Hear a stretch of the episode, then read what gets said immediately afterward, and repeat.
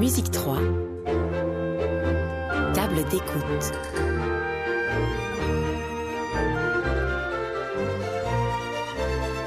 Camille Dorey et ravi de vous retrouver pour cette euh, table d'écoute qui cette semaine sera consacrée à deux œuvres. On l'avait déjà fait une fois, on le refait euh, encore une fois et on le fera sans doute une troisième fois.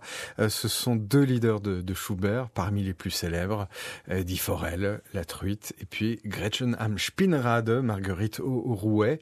avec nous cette semaine deux invités, Martine Dubon-Berger. Bonjour Martine. Bonjour Camille. Toujours de, de, la Libre Belgique. Et puis Jean-Marc Onkelings, musicologue. Bonjour Jean-Marc. Bonjour Camille. C'est Paul Antoine Patin qui met cette émission en, en onde. Alors, ces deux mélodies qui comptent parmi les, plus célèbres de, Schubert, et avec la truite qui a une double célébrité finalement, parce que Jean-Marc Onkelings, la truite, mélodie ou quintette? D'abord mélodie. Bien sûr, d'abord mélodie.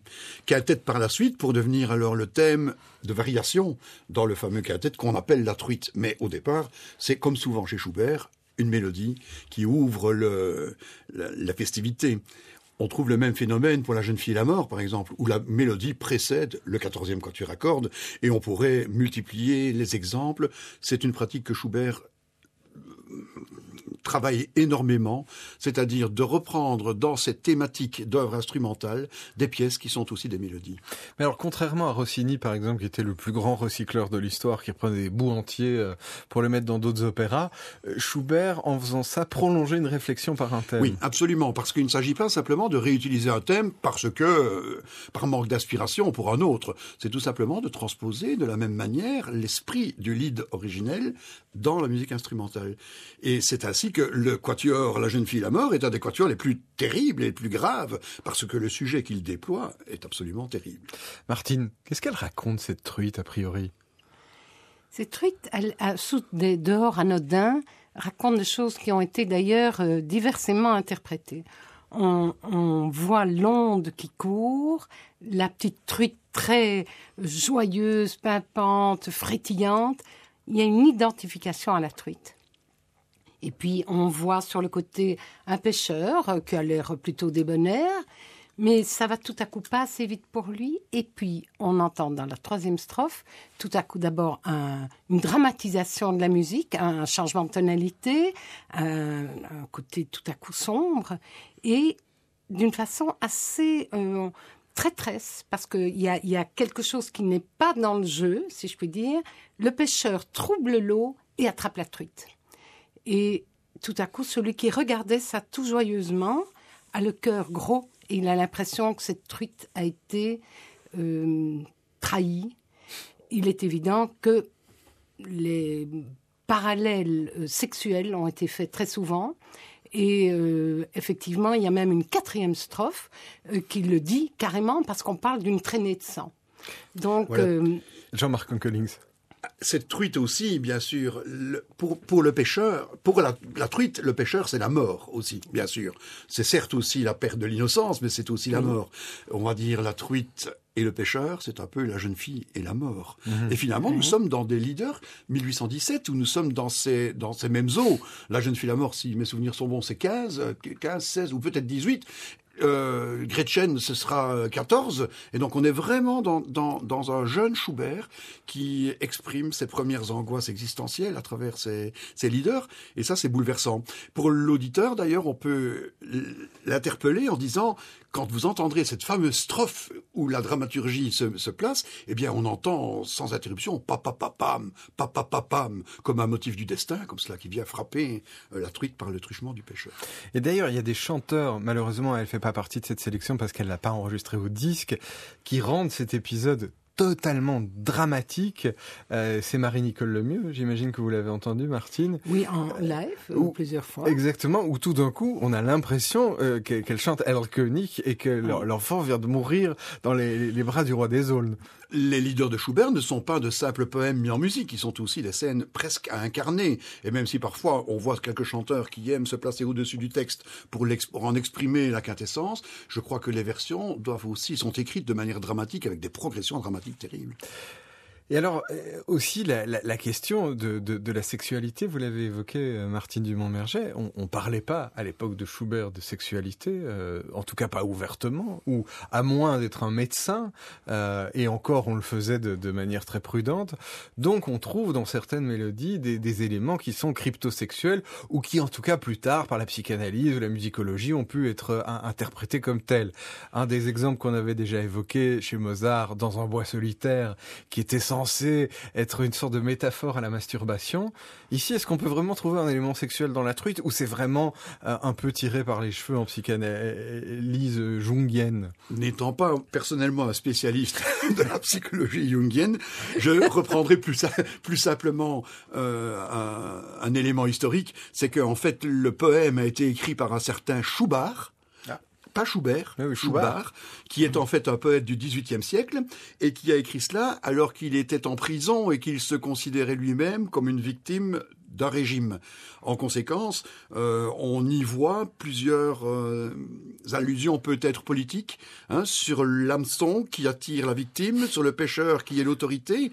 Je me rappelle que Courbet a aussi peint plus tard des truites mortes qui ont la même signification à l'époque de Louis-Philippe. Alors, en tout cas, si euh, j'ai une fierté par rapport à cette table d'écoute, c'est que généralement, elle permet d'entendre les œuvres de manière différente. Et euh, si elle, elle, vous a permis peut-être d'entendre la truite avec euh, euh, ses sous-textes, son, son, son, son métatexte, qu'il soit sexuel ou pas d'ailleurs, eh bien cette émission aura servi à quelque chose. Maintenant, on va rentrer dans les interprétations. Nous avons six petites truites sur notre étal aujourd'hui. Mmh. On va les écouter deux par deux. Et puis évidemment, comme on entend l'œuvre en entier, si jamais une des truites n'est pas jugée recevable pour, pour le découpage et la dégustation par nos invités, eh bien on se permettra de la dévoiler, pour reprendre l'expression chère à Martine, euh, en cours d'émission. À noter qu'après ces, ces six truites, nous écouterons, et, là on rentrera dans quelque chose de, de plus sombre, c'est Gretchen an Spinrad, Marguerite Aurouet. Voici notre truite dans la version A.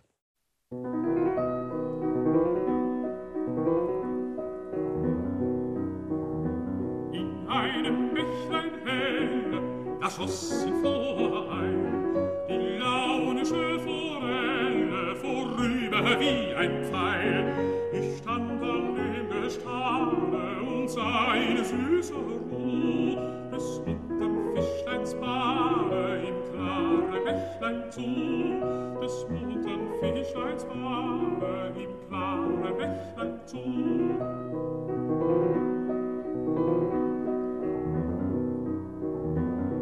Fischer mit der Rute wohl an dem Ufer stand und saß mit kaltem Blute, wie sich das Fischlein wand. Solang dem Wasser hell, so dacht ich nicht gebricht, so fängt er die Forelle mit seiner Langen nicht, so fängt er die Forelle mit seiner Langen nicht.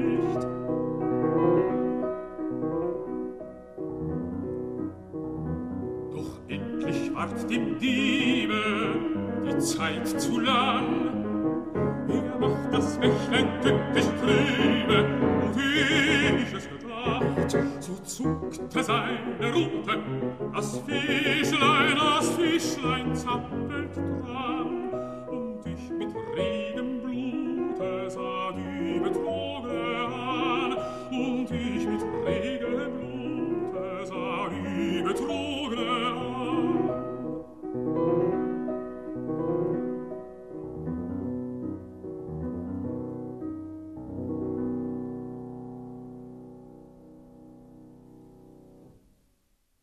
La version A de notre truite de Schubert, voici la version B.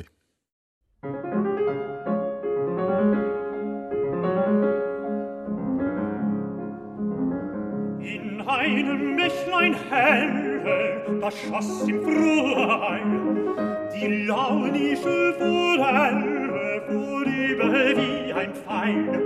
Ich stand an dem Gestade und sah im süße Ruhe des muntern Fischleins Bade im klaren Bächlein zu. Des muntern Fischleins Bade im klaren Bächlein zu.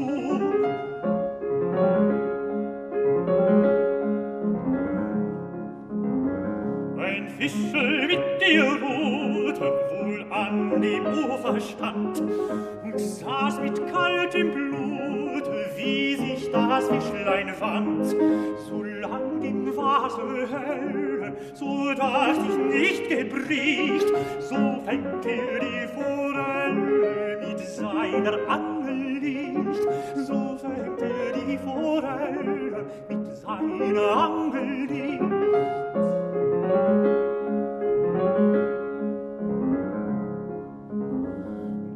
Endlich ward dem Diebe die Zeit zu lang.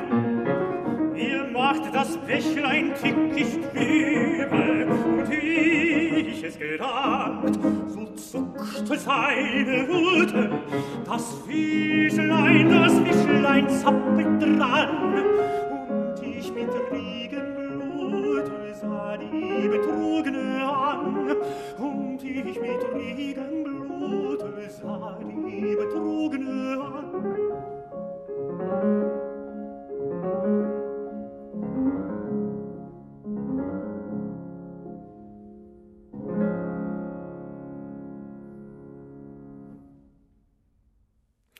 Deux truites de Schubert dans des tonalités différentes. Vous l'aurez sans doute entendu. La version A, la version B. Premier tour de table. Martine Dumont-Merger. La version A, euh, donc, qui est pour baryton, qui est plus grave que la version B, enfin plus grave que quoi Que la version B. Euh, c'est une version qui opte pour la totale simplicité, le côté direct, quasiment populaire, naturel, que souhaitait très, enfin, explicitement Schubert. Et c'est vraiment la vie, la mort, tout passe. Et c'est dit avec euh, une dramatisation tout à fait limitée, mais efficace. Il y a une très très très belle prononciation, une très très très belle voix. Et euh, voilà, on nous raconte le poème et euh, on peut en faire à peu près ce qu'on veut dans une, superbe réalisation. La version B qui vous ne l'aurez bien, ça ne vous aura pas échappé pour ténor, on est immédiatement dans quelque chose de plus affecté, de plus euh, investi.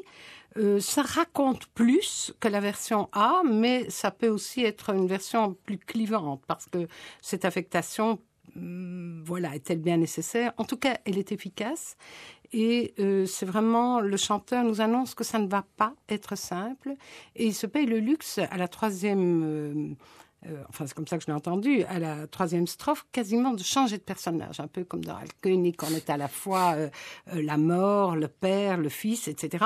Ici, il change de personnage et on sent euh, la cruauté qu'il attribue euh, tout à coup au pêcheur, enfin, qui ne fait que- son boulot de pêcheur, si on peut bien le faire observer. On ne va pas stigmatiser les pêcheurs. on va pas stigmatiser, stigmatiser les pêcheurs qui pêchent. Bon, donc il fait ça, mais avec quelque chose d'assez réussi dans la dernière phrase, qui est le retour à euh, ce qu'on observe, et le pianiste est.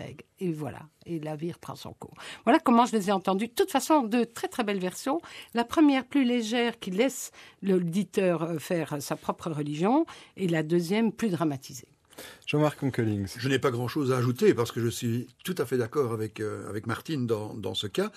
Ce sur quoi j'aimerais insister peut-être, c'est sur la complicité entre le piano et le chant. Parce qu'un lead n'est pas simplement une mélodie accompagnée.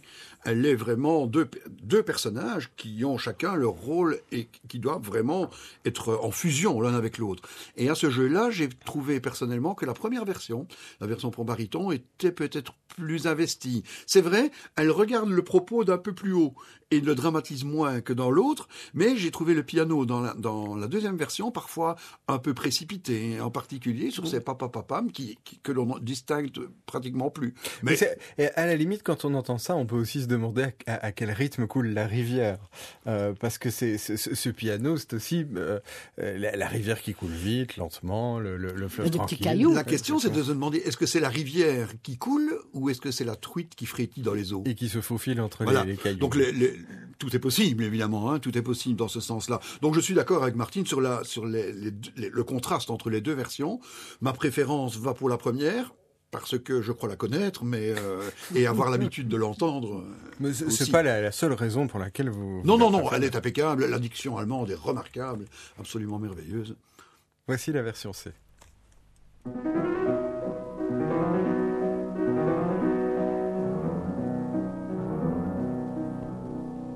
In einem Bächlein helle, da schoss in Froherein, die launische Forelle vorüber wie ein Pfeil. Ich stand an dem Gestade und sah in süßer Ruhe des muntern Fischleins Bade im klaren Bächlein zu. Des muntern Fischleins Bade im klaren Bächlein zu.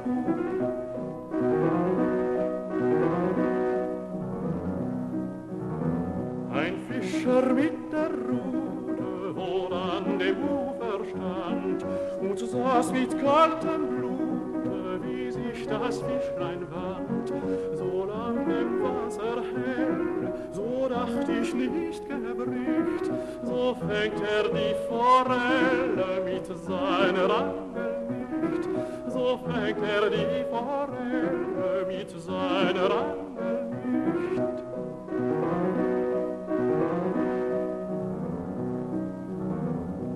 endlich war dem Diebe die Zeit zu lang.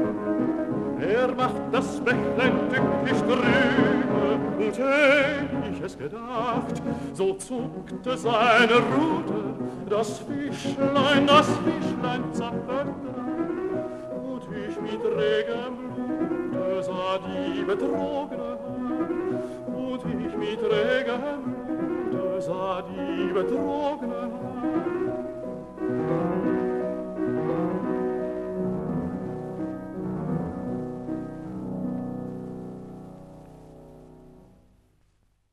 Notre truite pastorale de la version C, voici la version D.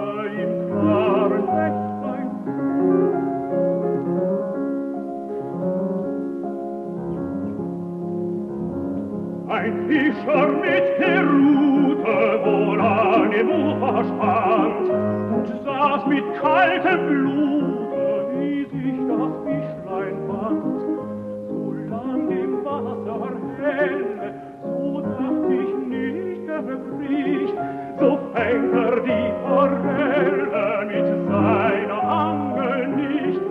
So fängt er die Forelle mit seiner Angel nicht.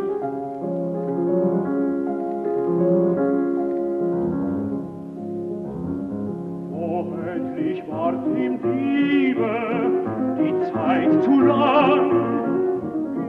Das Bächlein tückisch trübe und ich gedacht, so zuckte seine Rute, das Fischlein, das Fischlein zappelt dran und ich mit regem Blute sah die Betrogne an.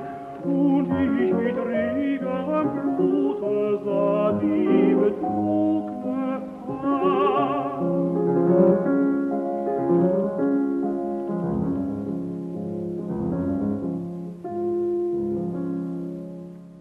Notre version D de la truite de, de, Schubert qui nous permet un nouveau tour de table. Alors Jean-Marc Onkelings entre ces versions C et ces versions et cette, version D.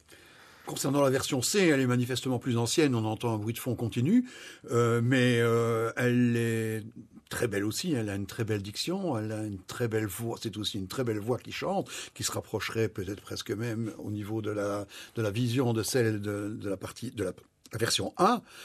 Avec cependant plus plus de rubato, de temps en temps quelques hésitations, euh, peut-être un petit peu, peut-être sont-elles voulues, je n'en sais rien à, à, vrai dire. Je la trouve cependant moins aboutie que que la version A ou même que la version B que nous avons entendue précédemment.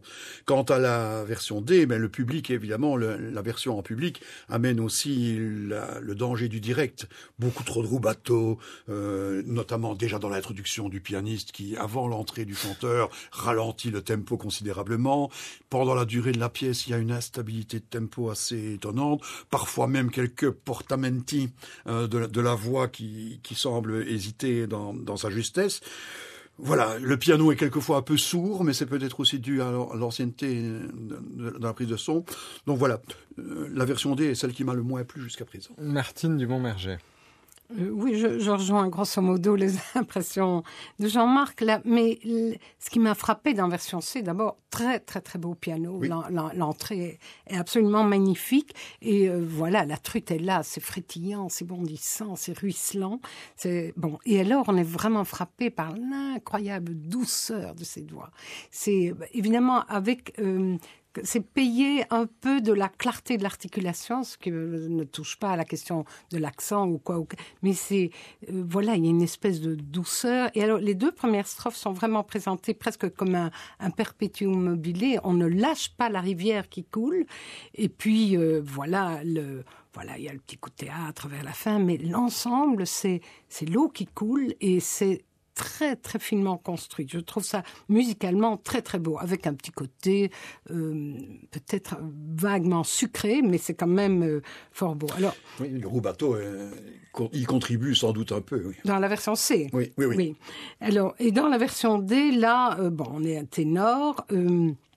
oui, donc c'est too much d'un bout à l'autre pour moi, mais évidemment, c'est tellement investi, euh, il en fait tellement une mini-scène, avec quand même de très très beaux moyens, que voilà, ça m'a ça m'a touché. J'ai pas du tout été étonnée d'entendre tout à coup les applaudissements, parce que de toute évidence, euh, il, en avait un petit peu rajouté pour son public. Oui, moi j'avais l'impression que c'était pas nécessairement bien senti et qu'il n'était pas nécessairement à l'aise dans, dans, dans, le lead. Il, je a, il a fait des bons dérapages de justesse. Il a fait des bons dérapages. Je pense que oui, mais c'est aussi le public. On entend que c'est quelqu'un qui sait chanter évidemment mais, euh, mais en même temps, il y a un petit peu de, de malaise qui fait qu'on n'écoute pas sereinement la, partition.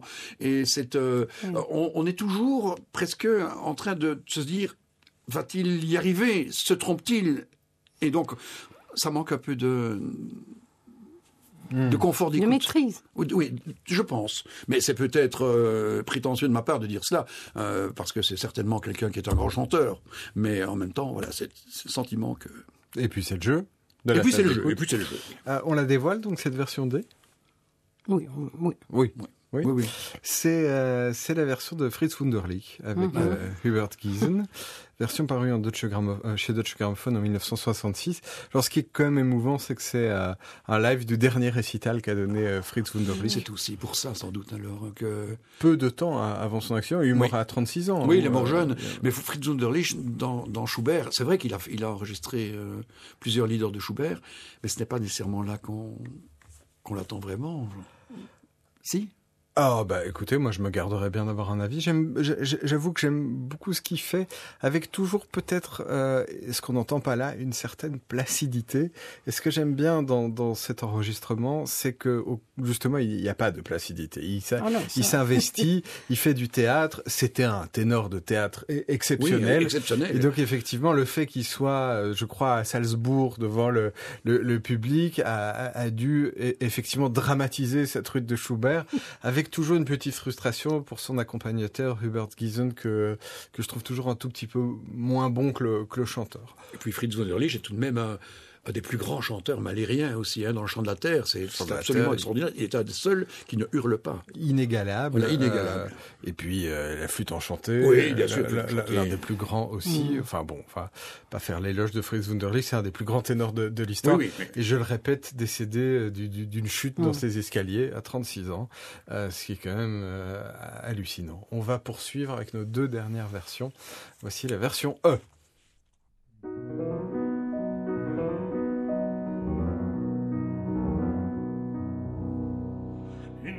grüne Mächlein heller schoß empor ein, die launische Forelle vorüber wie ein Pfeil.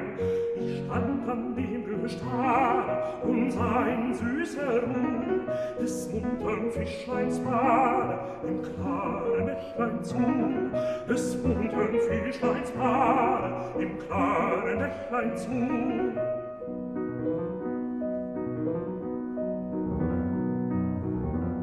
ein Fischer mit der Rute, wohl an dem Ufer stand, und saß mit kaltem Blut, wie sich doch das Fischlein wand.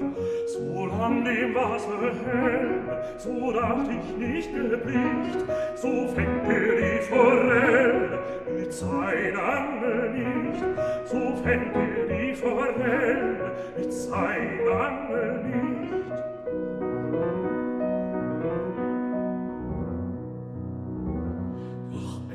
statt im Diebe die Zeit so lang. Er macht das Bächlein hektisch vorüber und eh ich es gedacht, so zog er seine Rute, das Fischlein, das Fischlein zappelt dran. Und ich mit Regenblut sah die Betrogene an, und ich mit Regenblut sah die Betrogene an.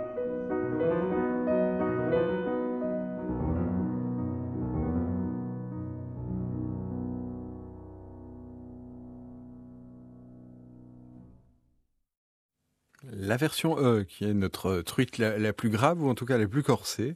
Et voici pour terminer la version F.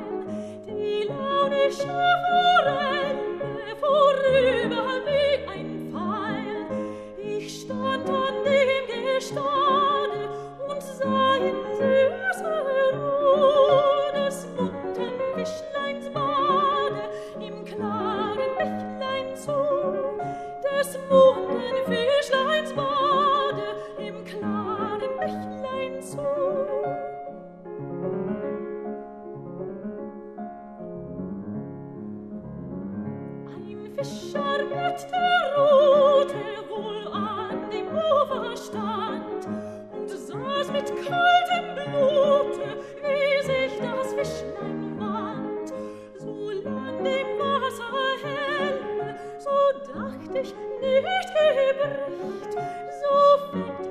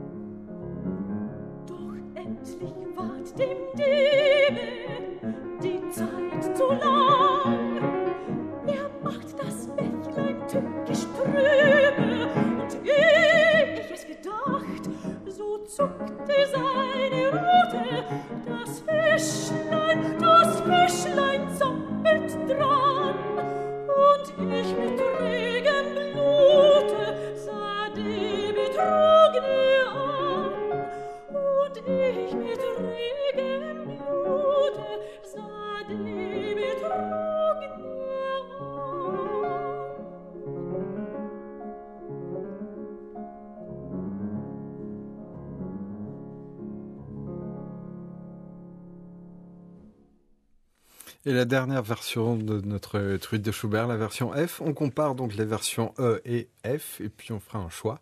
Martine Dumont-Merger.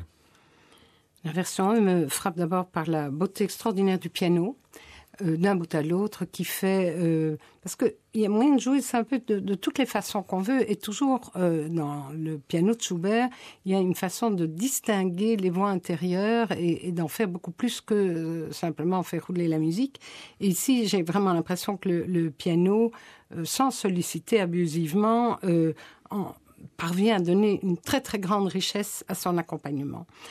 C'est en même un accompagnement qui, comme le accompagnement, qui, comme dans la, version du baryton qui chante avec lui, si j'ose dire, euh, a quelque chose de très très directionnel. Et ça a même un, côté euh, comme ça, un, peu TGV, mais c'est pas mal. C'est un côté euh, populaire qui a quelque chose de relativement rude. Il y, a, comme une espèce de drame dans ceci, mais on ne s'attarde pas et ça trace. Et euh, la voix de, du baryton assez grave qui, qui chante ici, euh, c'est vraiment elle, le timbre, les couleurs qui parviennent à, à donner toute la dimension dramatique. Il y a quelque chose de très particulier et qui, à mon avis, est éminemment poétique dans cette version, euh, malgré son côté assez euh, traçant, assez rude. Il y a un côté un peu brut de décoffrage Un aussi dans, brut, dans son oui. timbre qui fait plutôt penser à un vieux briscard de chalutier qu'à un, un petit pêcheur de, de, de, de cours Ah, de, ça- fleuve. oui, voilà, c'est rude, il faut le dire. Et Alors F, évidemment, F, c'est pas rude du tout, c'est la grâce même. C'est la euh, truite en fait. C'est une petite truite tout à fait charmante qui s'arrête à chaque troisième, quatrième temps. Donc, euh, dans chaque mesure, il y a oup, une petite suspension. Comme ça, je sais. C'est, vous savez, c'est les gens qui battent la mesure en ajoutant un temps. Donc ici, voilà, la voix est très légère, très aiguë. Euh, c'est ce duo inattendu, qui m'a presque fait rire au début, finit par imposer quand même une sorte de monde à part, un monde d'elfes et de farfadets et de, de petites truites charmantes. Ah oui. Euh, c'est, oui, enfin, c'est un monde euh, poétique, mais un monde de fées, en définitive, euh, où le, dramatisme est, lointain, mais en même temps, il y a quelque chose assez poignant qui, traverse euh, cette version. Mais c'est certainement pas du tout celle à laquelle, enfin, je me référais, mais elle a quelque chose de touchant. Jean-Marc Onkelings. Oui, c'est vrai, elle a quelque chose de touchant et elle est, elle est assez amusante, j'ai envie de dire. C'est- C'est vraiment l'image, c'est la truite. Tout simplement, c'est la truite. Ceci dit, c'est un peu systématique et cette manière de rajouter un petit, un, un liège, on dit une rawette. Une raouette. raouette. Non, mais il n'y a pas raouette qu'à liège. Il n'y a pas qu'à liège À la raouette. fin- de chaque mesure, ça- en tout cas. Ah, euh, moi qui suis bruxellois, j'ai souvent une Ah, Ah ben oui, voilà, mais c'est bien. quand même, c'est voilà. bien. Et donc c'est un peu systématique, c'est un peu agaçant à la longue. C'est vrai que le timbre est assez aigu et un, un peu curieux. Ça manque un peu de, de, de chair. Et si de je- pulpe, oui. Voilà, de, de pulpe. Ça n'a donc pas le même sens tragique et en conséquence, mais moi ça me, ça me dérange un peu. Comme Martine, ce n'est pas la version que je prendrai pour écouter régulièrement. J'ai bien aimé la version E, euh, malgré une acoustique qui est peu agréable et qui est un peu réverbérée comme ça de manière étrange. J'ai trouvé que c'était cependant superbe. Et alors le piano, en effet, est absolument merveilleux. Et le chanteur et, et le pianiste fonctionnent exactement dans la même dynamique. Quand le, le chanteur fait un crescendo, le piano porte le crescendo de la même manière. Ça, c'est vraiment très très bien. Tout ça est, très, est très, est très réfléchi. très Voilà. réfléchi, très senti. Et, De là à dire que ça marche totalement par rapport à d'autres versions qu'on a entendues, Ah, je, moi je peut-être suis. pas, oui, on est je, je donne mon avis, hein, vu qu'il n'y a que deux analystes Oui, aujourd'hui. C'est le moment jamais, Camille. Non, mais puis ça coûte rien d'en avoir un, un, troisième, Oui, ouais, exactement, surtout le vôtre. Vu que la RTBF fait une économie cette semaine en ayant une personne de moins, effectivement. Si Mais Johan Est-ce que nous, on va gagner plus? Euh, oui. Ah, bah, c'est parfait, bah, alors, évidemment, on va se partager le butin, mais en trois alors, en trois. Euh, non, en quatre, parce qu'il y a aussi Paul-Antoine Ah oui. Patin, notre réalisateur. On a fait une bonne opération. Alors, que- quelle est la truite qui, au marché, euh, pèse le plus et, et coûtera le plus cher? Je crois qu'on peut peut-être déjà dévoiler la version F, qui est la version féminine qui vous a le, Oui. le moins plu. Oui. Oui, enfin, sans la, stigmatiser. Oui. Vous êtes d'accord, Martine? Oui, C'est la version de Barbara Bonnet Mhm. avec Jeffrey Parsons. Oui. euh, Enfin, mais comment est-ce possible? Qu'est-ce qui lui est arrivé à notre Barbara? Non, mais elle fait ça très, enfin, il faut elle fait ça très bien quand même. Mais oui, mais Euh. et, et- et Jeffrey Parson, pourquoi est-ce qu'il pourquoi est-ce qu'il rajoute un temps à chaque mesure? Ça, je ne sais pas, il faudrait lui, lui poser la question. Il, Et est- il est parce toujours de ce monde Est-ce que c'est pas Parsons? elle qui avait C'est gagné pas vraiment un temps, mais, mais, mais c'est tout de même quelque chose. euh, oui, de- qui est- en fait, ce qui est agaçant, c'est le dis- systématisme. Ouais. en Oui, fait. non, je dis qu'elle rajoute un temps. Oui, oui, on est d'accord, on se comprend, hein, oui. Est-ce que Oui, oui. c'était pas Barbara Bonnet qui avait gagné Doobie Zero Il me semble. Moi aussi. Il me semble, mais en même Mais temps, je n'oserais pas m'avancer.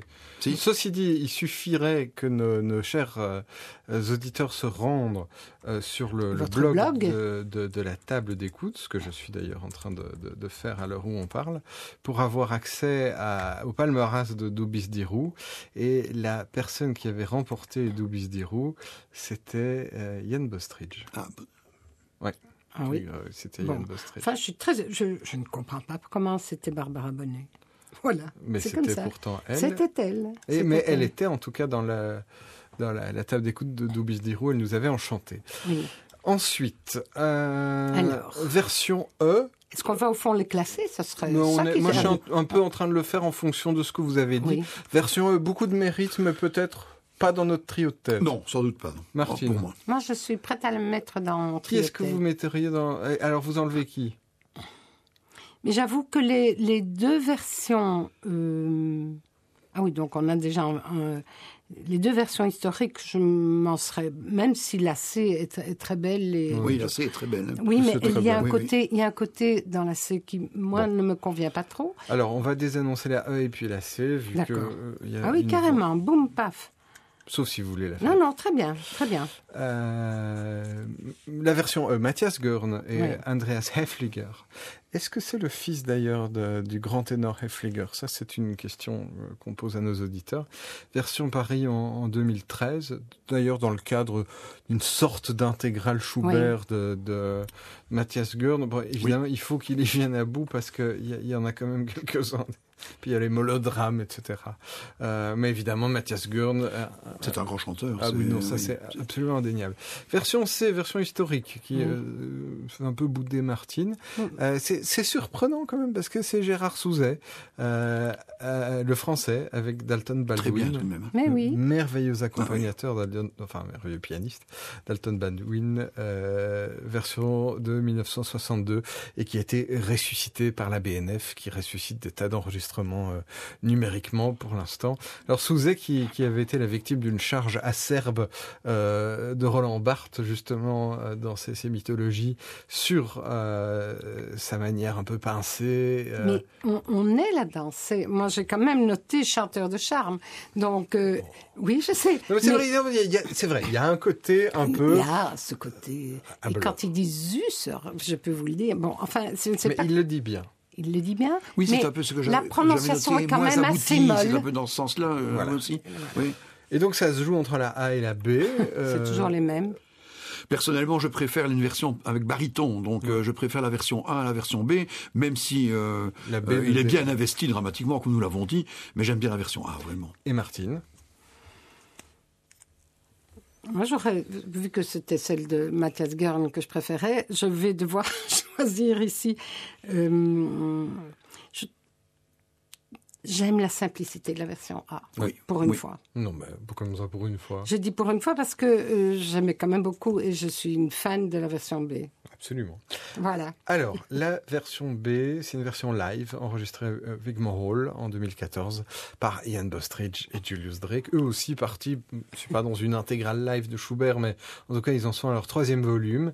Euh, le ténor britannique, euh, dont on est fan, hein, Martine euh, Absolument. et moi, Oui, euh, qui, euh, il faut le dire, a étudié euh, la sorcellerie. Non, il n'a pas étudié la sorcellerie.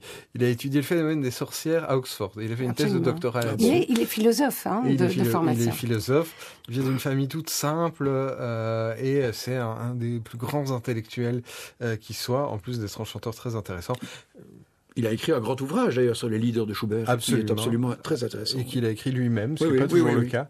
Euh, et Julius Drake, un accompagnateur qui, à mes yeux, est absolument formidable. Bon, là, c'est un live, donc euh, il y a évidemment parfois quelques petites scories. Version A, ben, je vous le donne en mille. Hein. Alors, Oui, voilà. oui, euh, c'est Dietrich Fischer-Dieskau. Euh, ceci dit, il en, enre- il en existe... Combien euh, de fois il a enregistré Des, bah, des, des centaines de fois sans doute. Mais là, c'est la version avec Gerald Moore euh, chez Deutsche Grammophon, Oui, c'est- la classique. Oui. De 1967. Oui. Et il y a, Dieu sait s'il y a des choses magnifiques à entendre sur euh, ce disque-là. Voilà donc peut Disco. rappeler que Fischer Disco a fait tout de même une presque intégrale de 21 CD. Et c'est pas une intégrale Non, je crois qu'elle n'est pas tout à fait complète. Bah, évidemment, il n'a pas a pas chanter- les, les leaders de femmes, de, de voix de femmes. Il n'a pas chanté Die Jungen ni les euh, ensembles, etc. Mais c'est 21 CD tout de même. Il y a même les, remarquables. il y a même les monodrames Oui. euh, et des, des, des, des leaders qui durent 20 minutes. Enfin, c'est euh, d'ailleurs c'est pour ça qu'on appelle ça la discographie. Hein. Euh, C'est que Discographie. Probablement. Et, et tout avec Gerald Moore?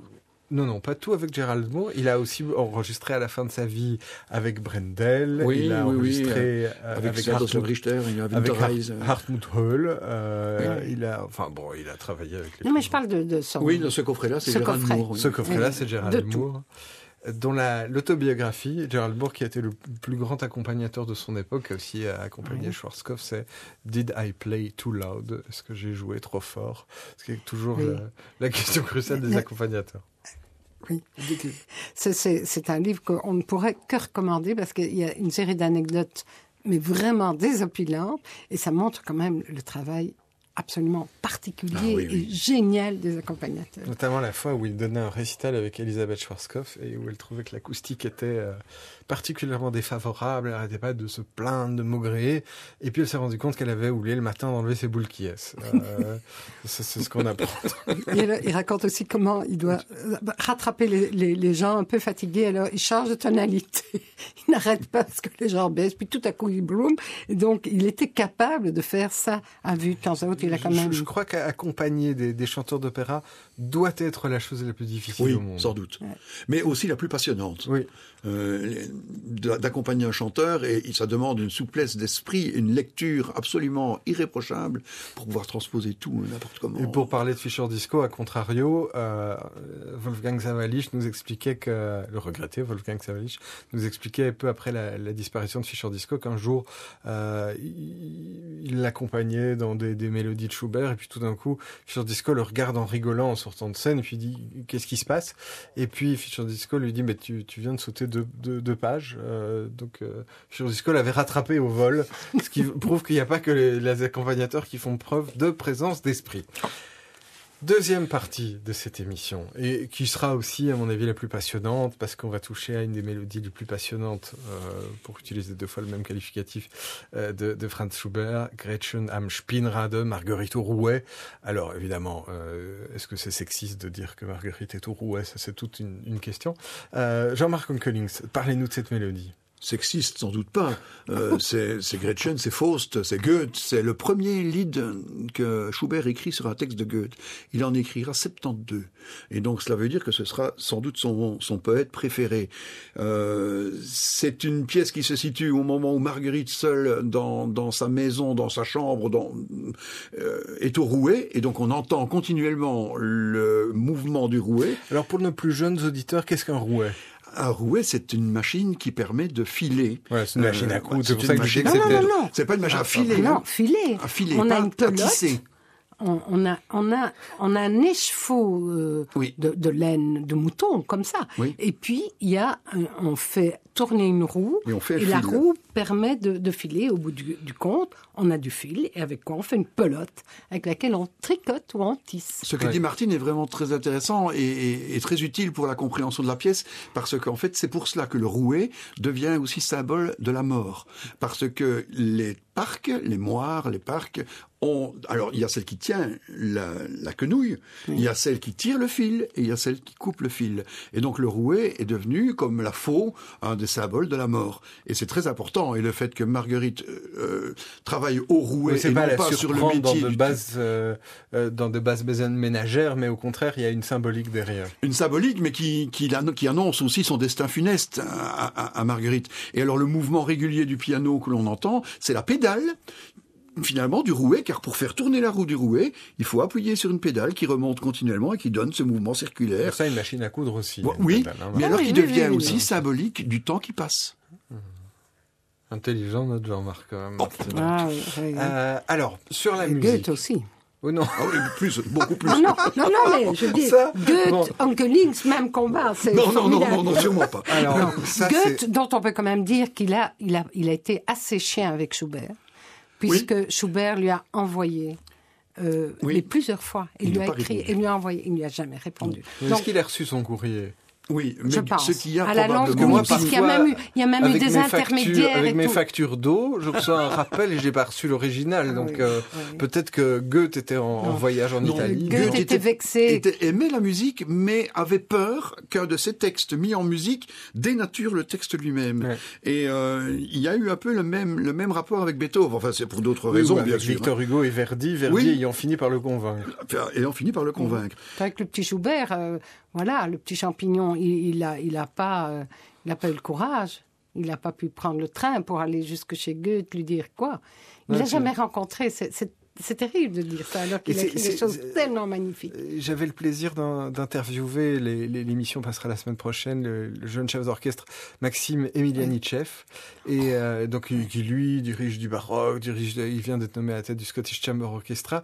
Et ce qu'il me disait à propos de Schubert, c'était que c'était fascinant. Les- les- Il y a plein d'œuvres que Schubert a écrites et qui sont des œuvres d'abstraction vu qu'elles n'ont jamais été créées, donc elles, elles n'étaient faites euh, que pour exister dans la, la- la tête du compositeur. Oui, c'est surtout valable pour des formations plus importantes que le lead, parce que on imagine que dans les Schubertiades, dans les réunions entre amis, beaucoup de ces leaders ont été chantés, et donc c'est bien, bien probable. Ce qu'il faut tout de même encore peut-être euh, ce dont il faut se souvenir en écoutant ici Marguerite Rouet, c'est qu'on est en 1814, c'est que Schubert a 17 ans, et que c'est l'histoire où, où vraiment commence ce qu'on peut appeler le lead. Hein, c'est le premier grand lead de, de, de, de Schubert qui a cette dimension dramatique tout à fait extraordinaire, et elle correspond à cette rencontre avec Thérèse, Thérèse Grob, qui était finalement son amoureuse, qui semble-t-il était le seul amour de sa vie. Est-ce que c'est elle, Marguerite? On peut encore ajouter une Oui, chose, c'est qu'il a écrit ça à toute allure, un Oui, soir, un en rentrant d'une soirée, Oui. pris par l'amour, et que la seule partition autographe qu'on a de lui est sans la moindre rature. Oui, en effet. Donc été écrit d'un jet. Voilà. Quand on pense que Schubert a écrit sur l'été qui a suivi euh, cette euh, Gretchen, il a écrit 50 leaders en l'espace de quelques semaines. Non, mais le jour où on comprendrait comment Schubert a fait, je crois que un des grands mystères de la, la, C'est la- vrai, c'est vrai. la oui. création sera résolu. Parce que quelle maturité dramatique. enfin, après, c'est comme Mozart. euh, Oui, c'est je, ça. sais, je sais plus que c'était la, la Linzer qu'on avait étudiée ici à la table d'écoute et on avait déterminé qu'il avait fallu plus de temps aux copistes pour la recopier Oui. qu'à Mozart pour l'écrire. Euh, bon, ça c'est une autre affaire.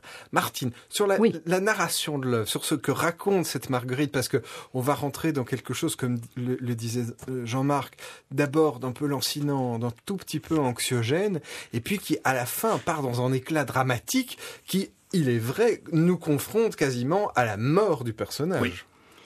Oui, elle le dit. Le mot est, est- enfin, c'est le mot est employé, c'est-à-dire s'éteindre, s'anéantir. hein. Donc, euh, c'est c'est vraiment quand même le discours amoureux assez prévisible d'une jeune fille qui tombe euh, terriblement amoureuse et donc euh, elle a perdu. Donc, les premiers vers disent à quel point elle a perdu toute sa sérénité, tout son calme. Elle est dévorée de l'intérieur et toute la première partie. euh, donc passe de ce- cette perte de quiétude à l'évocation de l'aimer, et puis tout à coup on va sentir là il y a un crescendo, un accélérando, elle est en train d'évoquer la chose qui serait la plus extraordinaire après avoir décrit son sourire, ses yeux, sa, belle allure, sa dégaine, etc. et son baiser. Boum. Alors, on arrive à la deuxième partie, après une espèce de- d'illumination de cette jeune fille. Et puis, elle, elle recommence en disant Mon cœur soupire après lui. Que ne puis-je le saisir et le retenir et l'embrasser autant que je le voudrais sous ses baisers, même si je devais mourir Et c'est comme ça que ça finit.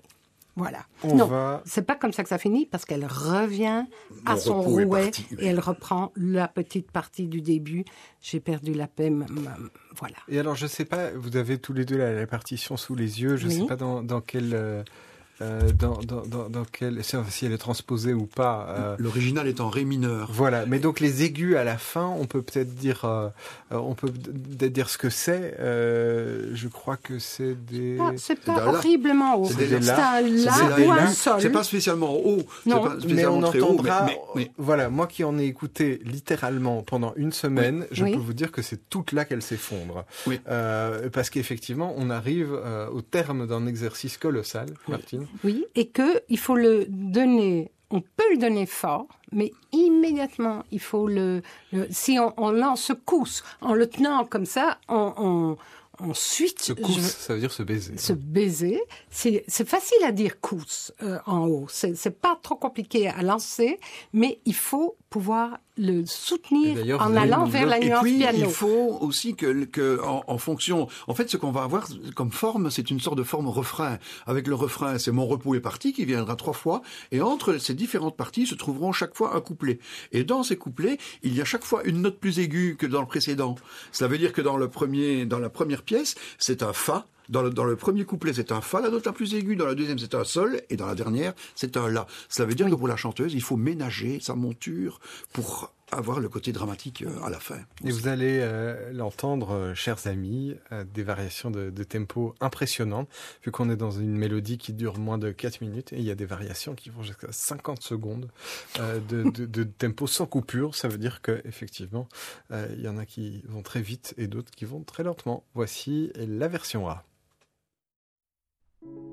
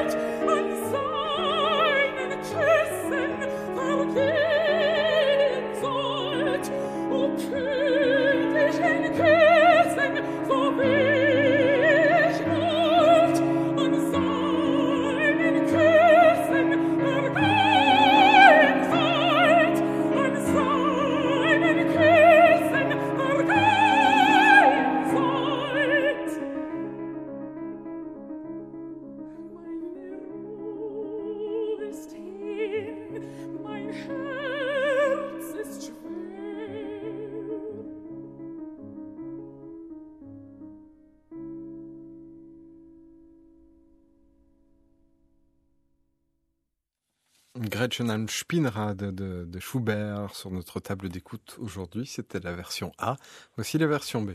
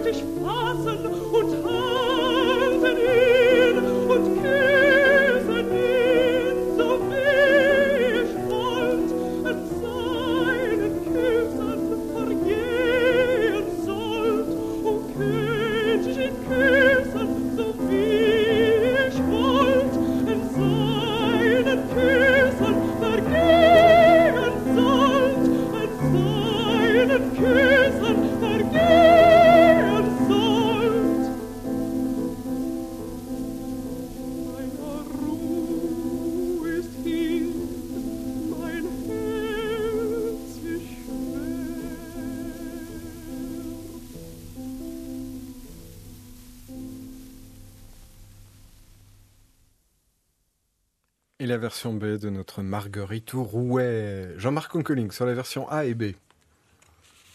Très, tellement différente. Ah ça Tellement différente que c'est le moins qu'on puisse dire. Euh, personnellement, je préfère la version A, que j'ai trouvée très dramatique, très puissante, euh, euh, parfois manquant un petit peu d'enthousiasme dans, dans, à certains endroits, mais, mais comme tout est tellement au mot à mot, euh, on est porté par euh, cette, cette force. C'est une dramaturge en tout cas. C'est une dramaturge. hein. et alors sur le Zainkus, c'est absolument extraordinaire. C'est, on a le sentiment de s'annihiler nous-mêmes, en quelque sorte. Sur la deuxième version, plus historique, beaucoup plus ancienne, la voix est évidemment avec des harmoniques beaucoup beaucoup plus graves. Alors elle est moins en relief. Est-ce que c'est dû à la prise de son Je ne crois pas. Je pense que c'est une vision au-dessus de la pièce. Et le tragique ne vient pas de la, pour les mêmes raisons. Non pas du mot à mot, mais vient d'une vision globale dont la voix déploie comme cela quelque chose.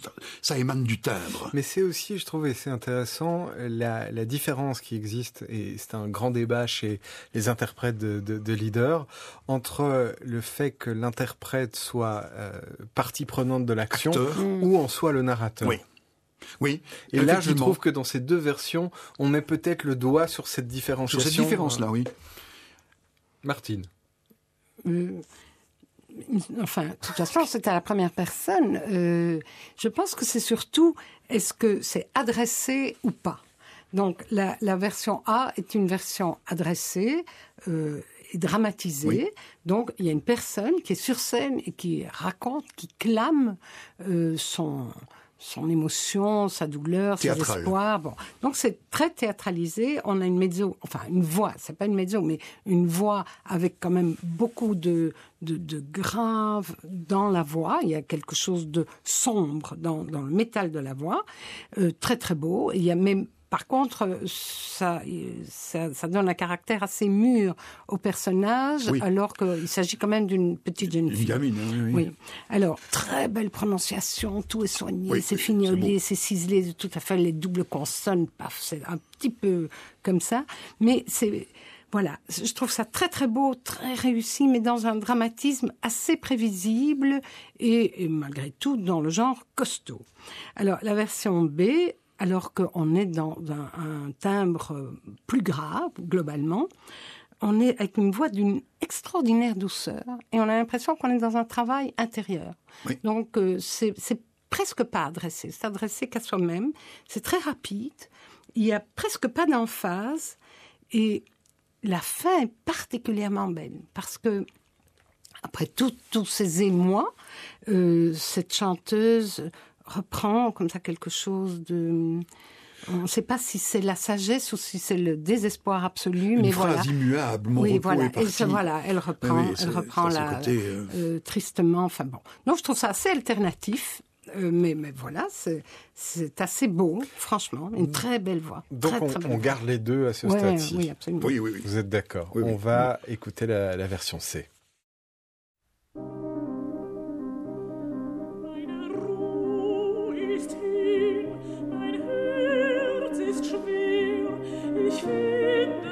finde,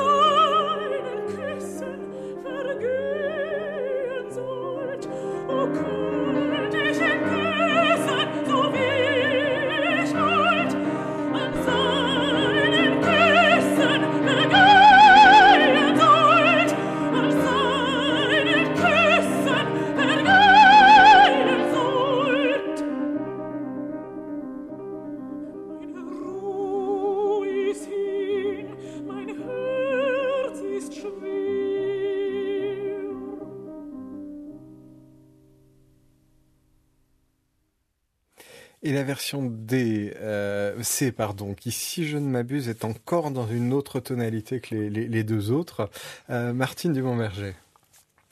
Bon, donc, les- là encore, je pense que la plus rapide des trois, puisque vous avez tous les minutages, euh, je trouve que la voix est magnifique, d'immenses moyens, une très, très, très grande maîtrise, et euh, une façon vraiment, elle a c'est celle qui, pour moi, a le mieux construit jusqu'ici le- l'ensemble, parce que c'est d'abord celle qui a donné, c'est la seule qui a fait vraiment cette espèce de parenthèse où elle évoque, elle commence à évoquer, donc elle parle d'abord de la paix qu'elle a perdue, mais puis elle se met à évoquer l'autre, et tout à coup là, il y a un grand changement de climat. C'est vraiment l'amoureuse qui parle de celui qu'elle aime. C'est le seul moment vraiment lumineux, joyeux. Il y a une petite nuance d'espoir pas, d'espoir, mais il y a, il y a l'expression de la tendresse amoureuse.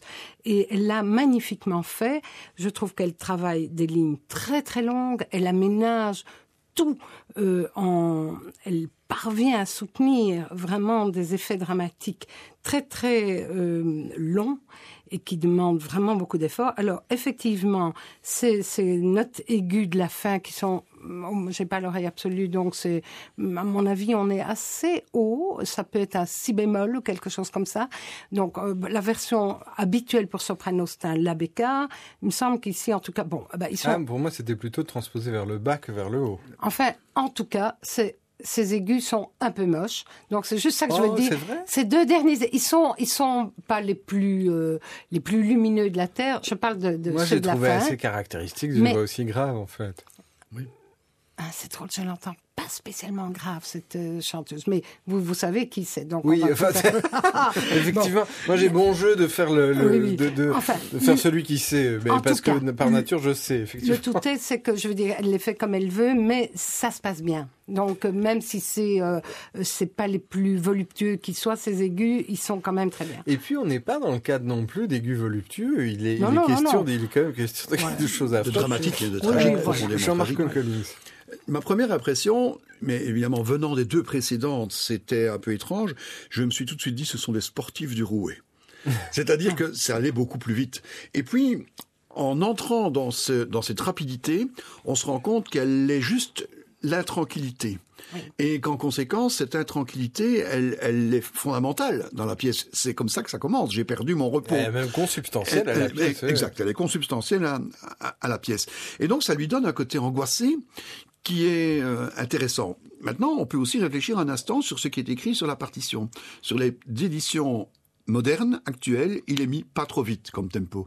Mais avec une petite astérisque, renvoyant en bas de page, sur la version primordiale, sur la version première, il était mis assez vite, quelque chose de vite. Schnell. Et qu'est-ce qui a changé entre temps alors?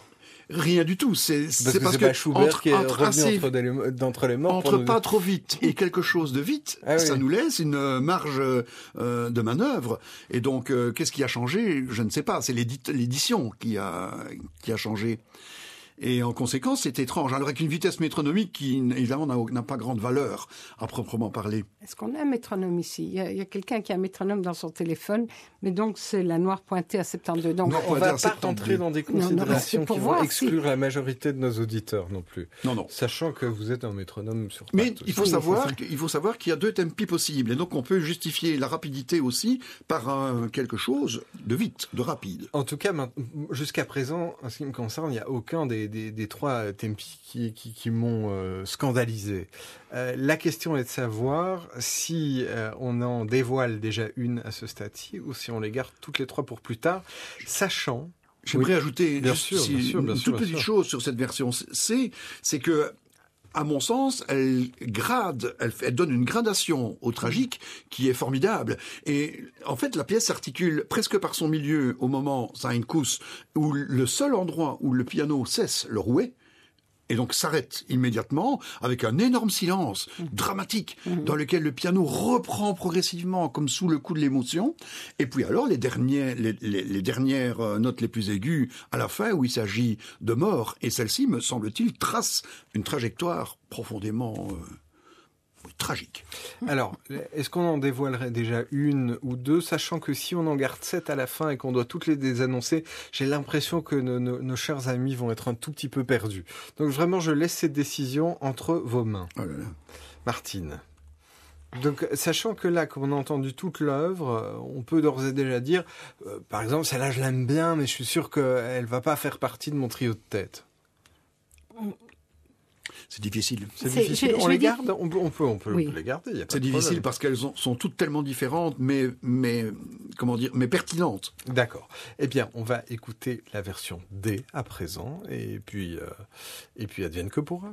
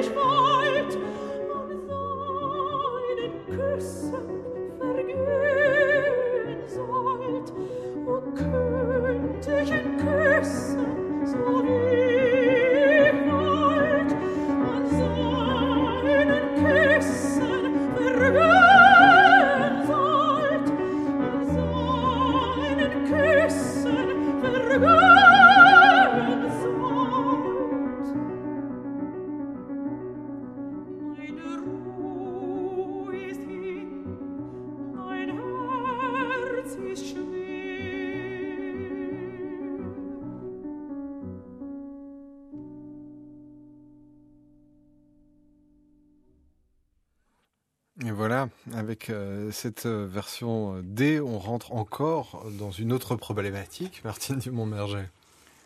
Problématique? Bah, que, entre toutes ces beautés, il faudra Ah un jour oui, choisir. La problématique, c'est la table d'écoute. Hein. Ça, c'est encore autre chose. Mais, Mais bon. parfois, vous, vous conviendrez que Ah, le choix c'est est plus simple. oui. Ah non, si c'est, on va. Mais vous aviez, il me semble, que vous m'avez envoyé un petit texto pour dire euh, qu'on allait se régaler ou que ça va être merveilleux et tout, donc ça va le- Textuellement, j'ai dit, euh, car par SMS, étrangement, on se tutoie. Oui, Euh, j'ai dit, alors. tu vas en avoir pour ton argent. Je ne pourrais pas oser le dire comme ça, mais on, a, on parle beaucoup d'argent aujourd'hui. Non, euh, la version D, on, on a affaire à une artiste céleste. Je ne sais, et, enfin, un duo. Il y a quelque chose au, au niveau de la pure beauté et de l'émotion qui s'en dégage. Euh, c'est c'est des quatre jusqu'ici, quand même, celle qui me touche de plus, le plus et de loin. J'ai pourtant des petites réserves. Oh non. Une petite réserve. Je trouve la prononciation terriblement molle. Mais c'est un petit quelque chose, ça va avec le côté suivi du, fil qui, s'est- qui est en train de se faire, euh, qui sort de, de la quenouille. Mais voilà. Et notre chanteuse si merveilleuse triche un petit peu sur les voyelles parce que son Vergehensol, eh bien, elle, elle dit Verga, elle le- le- l'ouvre parce que c'est ça sonne mieux quand on le tape dans l'aigu. Donc, je, je suis fâchée sur cette merveilleuse chanteuse parce que elle aurait pu, voilà, ça aurait été, voilà, petite réserve. Sinon, je peux juste dire que c'est la, la beauté l'émotion même, c'est extrêmement accompli. C'est très, il y a une grâce, il y a une classe et il y a une puissance dramatique incroyable. Jean-Marc Onkelings. C'est vrai que si je devais la comparer avec ce qu'on a entendu précédemment, c'est avec la version A de la truite euh, que, que, que je la rapprocherais de cela parce que elle a à la fois le sens du classique, de, de la forme classique, sans avoir trop de théâtralisation, mais c'est le ton juste. C'est une conduite irréprochable. C'est une magnifique ouverture de voix sur les notes longues. Elle a, elle a un teint, même à déformer un petit peu la prononciation, mais elle a une ouverture de voix qui est absolument remarquable. Et puis c'est la première dont on, rend- on se rend compte que dans la partie centrale, dans laquelle elle, euh, Gretchen aime la l'allure altière, la- sa belle bouche, etc., où on sent une forme d'hédonisme et vraiment de sensualité. Et quand elle arrive alors sur Seinkus, qui est le, le point culminant, alors on a comme une, euh, une vision d'éternité. Une vision d'é- d'éternité. Quand le piano se remet en marche, on le regrette presque. Le rouet se remet en marche. C'est la jeune fille Gretchen qui défaille, à vrai dire, et qui est représentée de manière. Alors, ce n'est pas spectaculaire. Les autres voix l'ont fait beaucoup plus forte, mais celle-ci l'a fait avec tellement de sincérité, tellement de- d'émotion. Il manque peut-être, si il fallait là aussi mettre un tout petit bémol, il faudrait mettre peut-être un petit peu plus d'urgence pour les dernières, la dernière strophe, avant le retour au, au, au fatalisme. Les, les dernières notes les plus poussées et les plus graves manquent peut-être un petit peu d'investissement, mais c'est- tellement beau. Bon, vous, vous allez me, me les garder euh, toutes les, les quatre là? À ce, à ce niveau-ci, si je devais en supprimer une, ce serait la C. La C et Martine? Ah non, je ne, non, si je de... c'est, bizarre. Hein, c'est celle qui peut-être m'intéresse le moins. Et Dieu sait si elle est, elle est parfaitement réussie, c'est la A. Oui, la A. Ouais. Mais donc voilà, on est que deux, ça va pas marcher. Mais est-ce qu'à ce stade-ci, Oui. dans vos esprits, Oui. la A et la C peuvent l'emporter par rapport à tout ce que vous avez entendu? Mais la C pour moi, elle va pas l'emporter, mais elle peut être dans un- elle peut être bien placée. D'accord. Pour moi non plus, on ne peut pas l'emporter. La, la A, Bon, bah, écoutez, on va. je ne sais pas. Il n'y a pas de problème, c'est vous les. C'est vous Non, mais les- Pour l'instant, le- pour moi, c'est la D qui l'emporte, mais euh, Oui. Bon, on va écouter la version E et puis peut-être que celle-là va, va- va nous mettre d'accord. Qui sait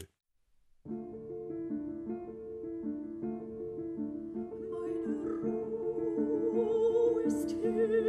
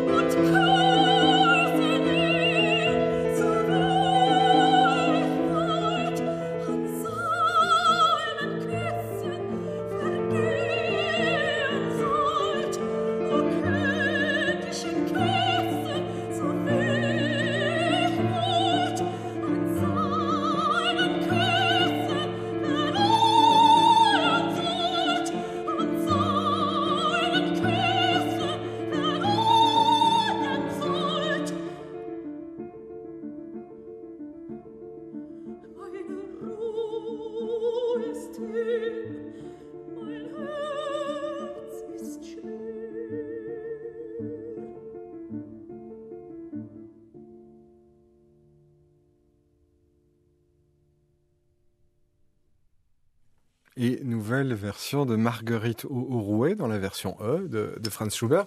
Alors jusqu'à présent, j'ai plutôt bien fait mon travail vu que nos, nos invités n'en ont éliminé aucune.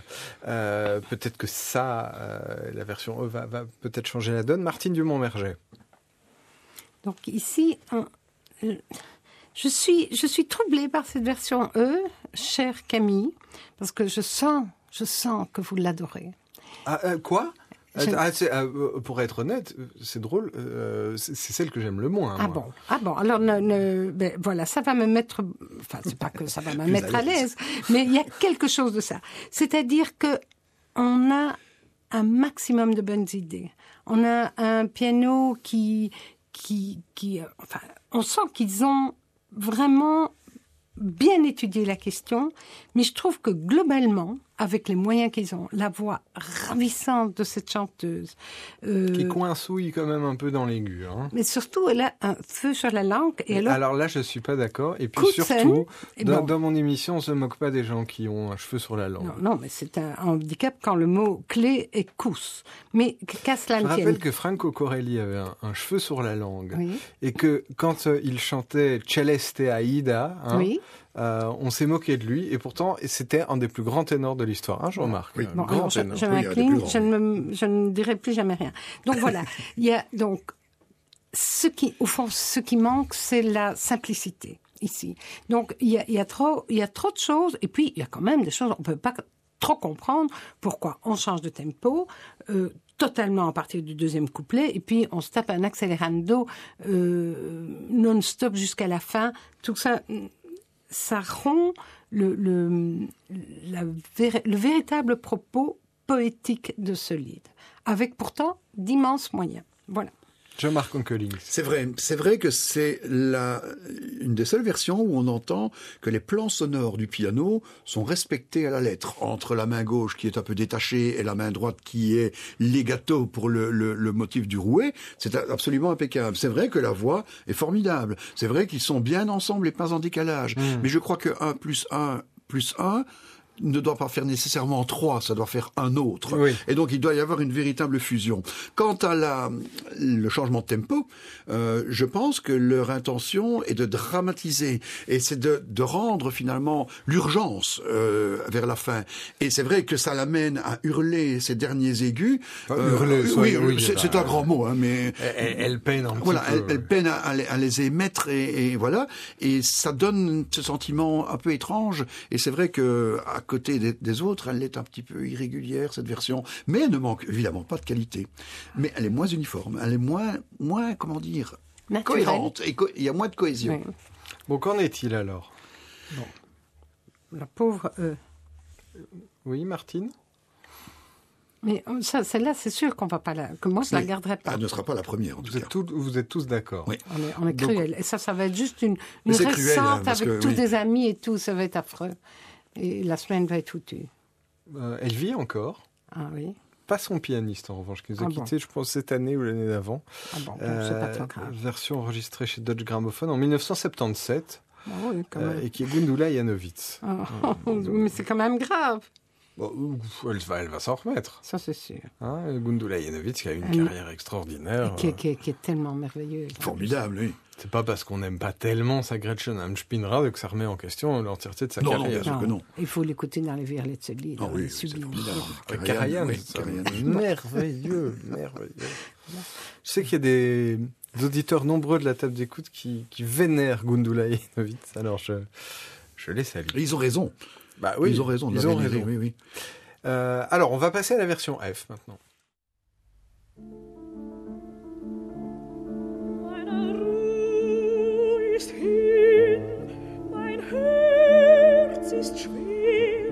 Ich finde, ich finde sie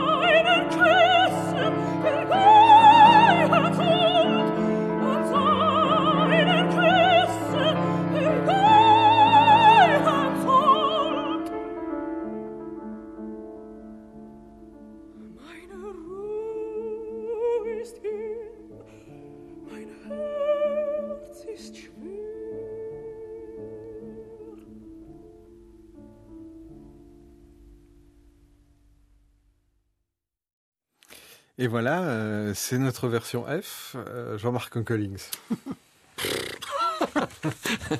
Je- C'est difficile parce que c'est vraiment, euh, c'est encore tout autre chose, c'est une toute autre esthétique, c'est une toute autre manière de faire. Quel beau timbre, euh, quel, euh, euh, quel immense musicien, quel pianiste remarquable et quelle manière de gérer le tempo. Tout à l'heure, on a évoqué une accélération hein, et puis une précipitation. Dans ce cas-ci, on ne s'en rend pas compte qu'on accélère et c'est seulement quand à la fin on, on retrouve le tempo pour dire mon repos est parti, que finalement, ben, on, a, on, avait, on a le sentiment qu'ils avaient accéléré. Mais c'est formidable parce que c'est, c'est une élasticité tout à fait merveilleuse. Maintenant, c'est vrai que ce n'est pas nécessairement la version que je préfère, mais encore une fois, quelle musique, quel musicien. Euh, Martine. Mais moi, je suis, je suis tout à fait bouleversée par cette, par cette euh, version qui, qui nous emporte. euh, donc, tout à coup, on ne sait plus rien, on sait plus rien écrire. Euh, Il y, a effect- il y a une profondeur de chant. Oui, quand même fait oui, une oui. faute d'orthographe dans son nom, je vois. je, je- je- je peux toujours loucher sur les notes de Faites, Martine. mais c'est pas bien. Tu, vous, vous pouvez pas faire ça, Camille. Non, mais c'est vrai, vous avez mis un T de trop. Mais non. Non? Ah oui, là. Ah oui. Ah oui, d'accord. bon, alors, donc, euh, donc, mais ce qui est formidable ici, c'est qu'on a affaire évidemment à deux immenses musiciens. Euh, Il y, a, il y a deux choses. C'est à la fois comme tout à coup, ça s'impose. Ça s'impose, c'est-à-dire on est pris. On est pris dans quelque chose qui nous dépasse, qui est quand même toujours ce qu'on attend de la musique et ce qu'on attend de l'art. Et en plus, ça nous dépasse par des moyens d'une très, très, très grande profondeur liée à, à la culture de ces musiciens. C'est vraiment quelque chose qu'on ressent. Donc euh, là, voilà, on, on est dépassé et on est en même temps emporté. Donc il n'y a rien de plus merveilleux. C'est l'expérience artistique que, que je préfère comme auditeur. Ouais, non, je suis. euh, Triste, pardon.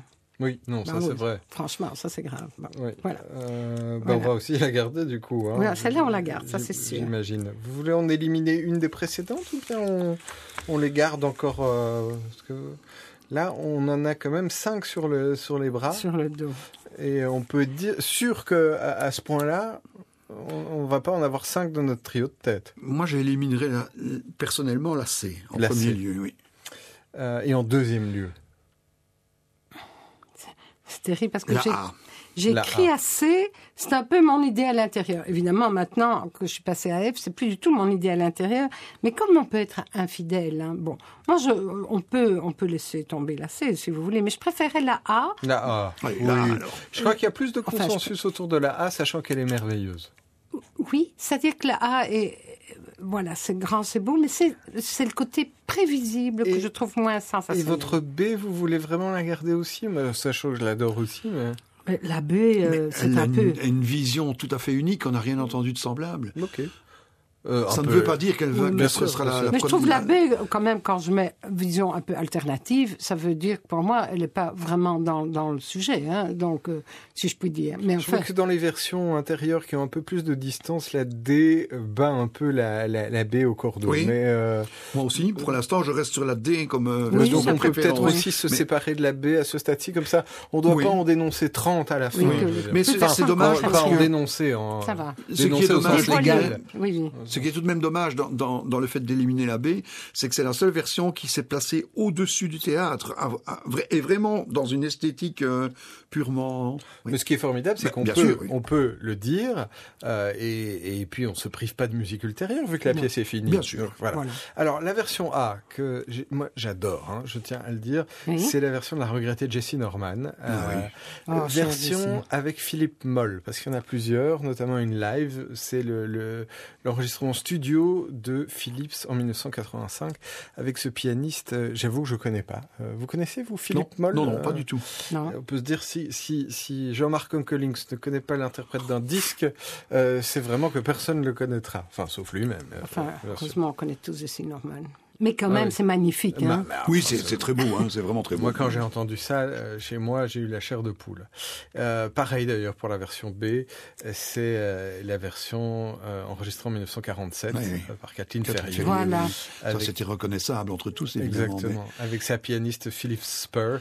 C'est pour ça qu'on Euh, l'avait pas supprimé. version parue Mais chez, oui. chez Decca en 1947. Donc, je crois euh, cinq ou six ans avant la disparition euh, prématurée Oui. de. Ce qui est toujours extraordinaire chez Kathleen Ferrier, c'est à la fois la hauteur de vue, mais en même temps parfois la fragilité de certaines de ses intonations. Ici, c'est vraiment comme ça. C'est bouleversant. Oui, euh, euh, la, la carrière de Kathleen Ferrier a, a pas duré plus que 6-7 ans. Non, il, faut, ça. il faut le rappeler. Oui, hein. Elle était choriste, elle s'est fait euh, repérer tout à coup. Elle a chanté les plus grandes choses et puis elle est morte. Ouais. C'est- elle, Oui, un destin terrible. elle a commencé à chanter à 40 ans. Et c'est peut-être pour ça aussi qu'on fera une table d'écoute sur du Young Non, parce que là, Dieu sait qu'elle a des choses à dire dans, dans cette pièce-là. Nous voici donc. Euh, vous voulez pas éliminer la C, hein, que vous êtes vu que de toute façon, comme Jean-Marc euh, est plutôt contre et que Martine est plutôt pour, mais qu'elle préfère quand même la F, autant éliminer la C aussi. Oui, mais elle pourrait tout de même rester dans le trio de tête. Ah oui, oui, mais le trio de tête, on pourra le faire Ah, à partir de toutes. ok. Non, non, ça oui. C'est juste pour. C'est dévoilé. C'est pour que, C'est dévoilé. c'est pour voilà, que l'auditeur se souvienne encore pas, plus ou moins Voilà, de, Alors on peut pas la dévoiler pour moi aussi. Alors la C qui pour moi était ma préférée, euh, Ah. c'est la version de Christa Ludwig euh, avec Jeffrey Parsons, euh, donc enregistrée en 1967. Euh, et donc c'est une version là aussi totalement de référence. Je vous euh, recommande ce disque parce qu'on atteint là euh, des merveilles absolues. Euh, Vous avez l'air dubitatif, Jean-Marc Onkelings. non, non, pas du tout. Pas du tout. Euh, Martine, vous qui l'avez plébiscité. Ah oui, j'ai trouvé ça sublime voix, immense moyen. Oui, c'est, euh, c'est, mais c'est, c'est de nouveau la toute grande école, si je puis dire, des, leaderistes, même si ce sont des, chanteuses qui ont fait des carrières fabuleuses à l'opéra. Euh, Enfin voilà, c'est Et notre incomparable. Christa Ludwig qui est toujours des nôtres, bon pied, bon oeil, avec Absolument. euh, Et qui est exceptionnel. et qui a un oui. esprit Oui. euh, Elle absolument est très euh, drôle. Elle, elle, elle est hilarante euh, et, et puis euh, et puis surtout elle est en pleine forme. Et quelques-unes de ces masterclass ont été filmées et c'est toujours une vraie leçon de chant et, et de musique, hein, à vrai dire. hein, Contrairement à ses consorts de la même époque Oui, oui. qui parfois pouvaient se montrer un petit Oui, peu tatillonnes. Et qui d'ailleurs qu'on retrouvera dans le casting. Peut-être, Martine. Donc on a euh, sur les bras pour l'instant la version D, la version F. Reste la version G.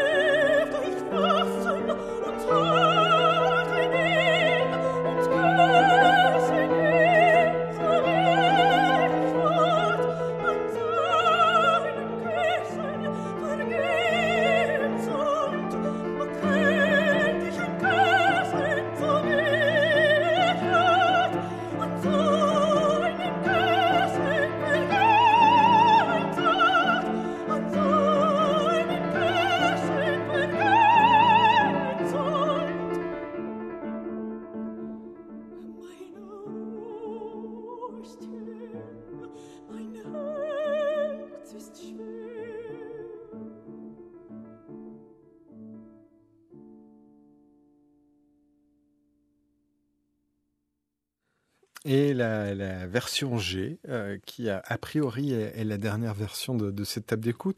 Comme il nous reste un peu de temps, après peut-être que je vais encore en rajouter une ou deux de derrière les fagots. Euh, mais dites-nous toujours, Martine. On a une voix absolument magnifique, une vraie belle voix de soprano, euh, à la fois chaude, lumineuse. donc de ce côté-là, c'est magnifique. Le tempo est extrêmement rapide, vraiment, d'un bout à l'autre, avec encore un grand accélérando euh, au milieu, etc. Mais c'est réussi, c'est tenu et euh, ça rien n'est savonné, tout a du sens et c'est pleinement occupé. Donc je trouve ça globalement très réussi, sauf une petite faute de goût au beau milieu, qui est de la- le premier grand euh, climax avec Sein Kuss, qu'elle, qu'elle, ça, ça ne va pas du tout, madame, de chanter sa triple forté et de le tenir. Oui, c'est un point d'orgue, je suis d'accord, mais c'est un forté et pas un triple forté. Un forté Oh. suivi d'un un, un soufflet qui le son doit diminuer après. Alors elle peut le maintenir, le maintenir comme un, un beau long baiser, peut-être si elle le souhaite, elle peut le faire, mais mais pas le taper comme une une note héroïque. Euh, ça, ça, je pense, une petite faute de goût au milieu du bazar. Mais sinon, euh, c'est à la fois quelque chose aussi. Enfin, c'est une version qui me semble très cultivée dans dans la culture lead. Euh, est quand même très engagé sur le plan dramatique. Donc c'est c'est un peu cette quadrature du cercle de, de faire de ça quand même un petit monodrame euh, et c'est très très réussi. Jean-Marc Ankelis. Je suis moins d'accord avec euh, avec Martine cette Oui. fois-ci. Euh, je l'ai trouvée un peu trop haletante.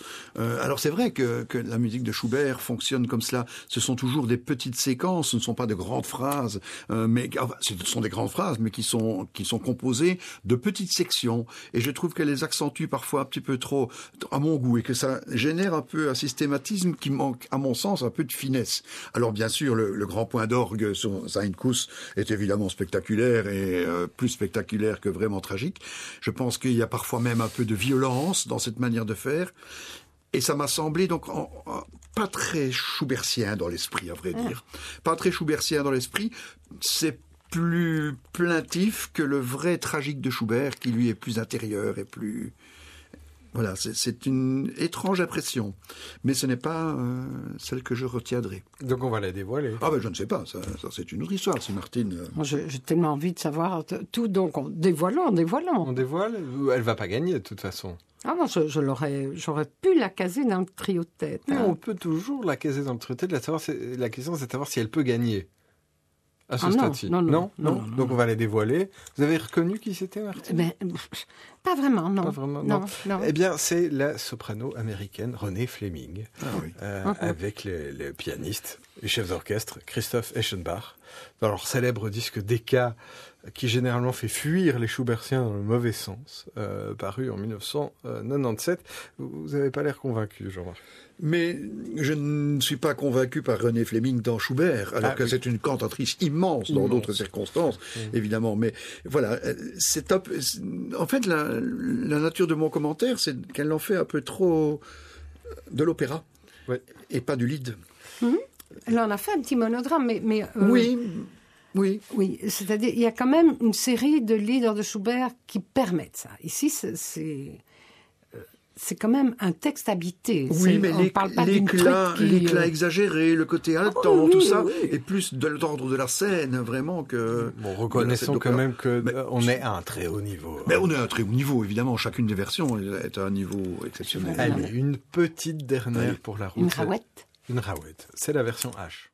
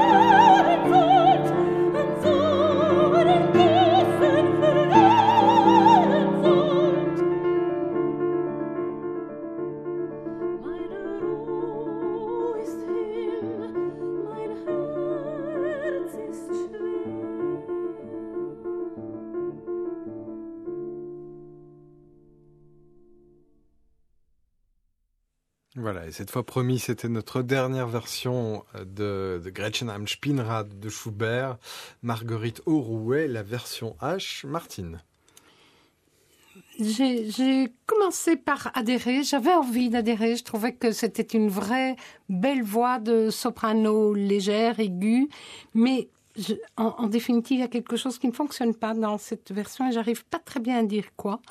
Euh, il y a quelque chose, en fait, euh, la proposition pour moi ne- n'est pas assez fouillée. Elle est un peu téléphonée, c'est tout ce qu'on peut en attendre. Il y a des choses très réussies, mais ça manque pour moi de, vraie profondeur, d'investissement, de particularité. Timbre euh, ne, ne me séduit à la longue pas très fort. Voilà. Jean-Marc Onkelings. Moi, c'est pareil. J'ai trouvé qu'il y avait beaucoup de vibrato euh, sur les longues notes, que, que la justesse était parfois, alors pas pas fausse, mais approximative, on va dire ça comme ça. Qu'il y avait un côté un peu poussif dans dans, dans ce techniquement plus faible. J'ai l'impression que ce qu'on a entendu moins est moins euh, moins vraiment dans l'esprit. C'est franchement c'est quelque chose qui ne m'a pas pas plu. Donc on va aussi la dévoiler. C'est la version de Nathalie Dessay avec Philippe Cassard, sortie Ah oui. en 2017. Pourquoi vous dites Ah oui comme ça, Martine? Eh bien, parce que je ne pense pas que c'est faire injure euh, à Nathalie Dessay de dire qu'il y a eu un moment où sa voix a changé. Il y a eu euh, il y a une, une perte de maîtrise de, de ses immenses moyens et que ce disque de Cassard, je, je vois bien le- lequel c'est, avec Cassard, euh, c'est intéressant. En plus, Cassard est un formidable pianiste, mais on n'a plus euh, le déploiement qu'on pourrait attendre d'une Nathalie Dessay dix ans plus tôt. Voilà, on- je ne crois pas que c'est cruel de dire c'est ça. C'est un peu comme si on cherchait à mettre de l'effet là où, où c'est de la musique qu'il faut. Hmm.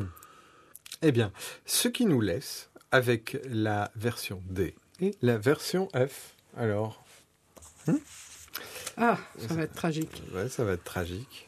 Oui. Personnellement, mon choix est fait depuis longtemps déjà maintenant. C'est la version D. pour Oui, moi. Oui, c'est oui. la version oui, D. oui. Bien que, encore une fois, la version F est remarquable aussi, mais je préfère de loin la version D. Oui. Martine Dumont-Berger.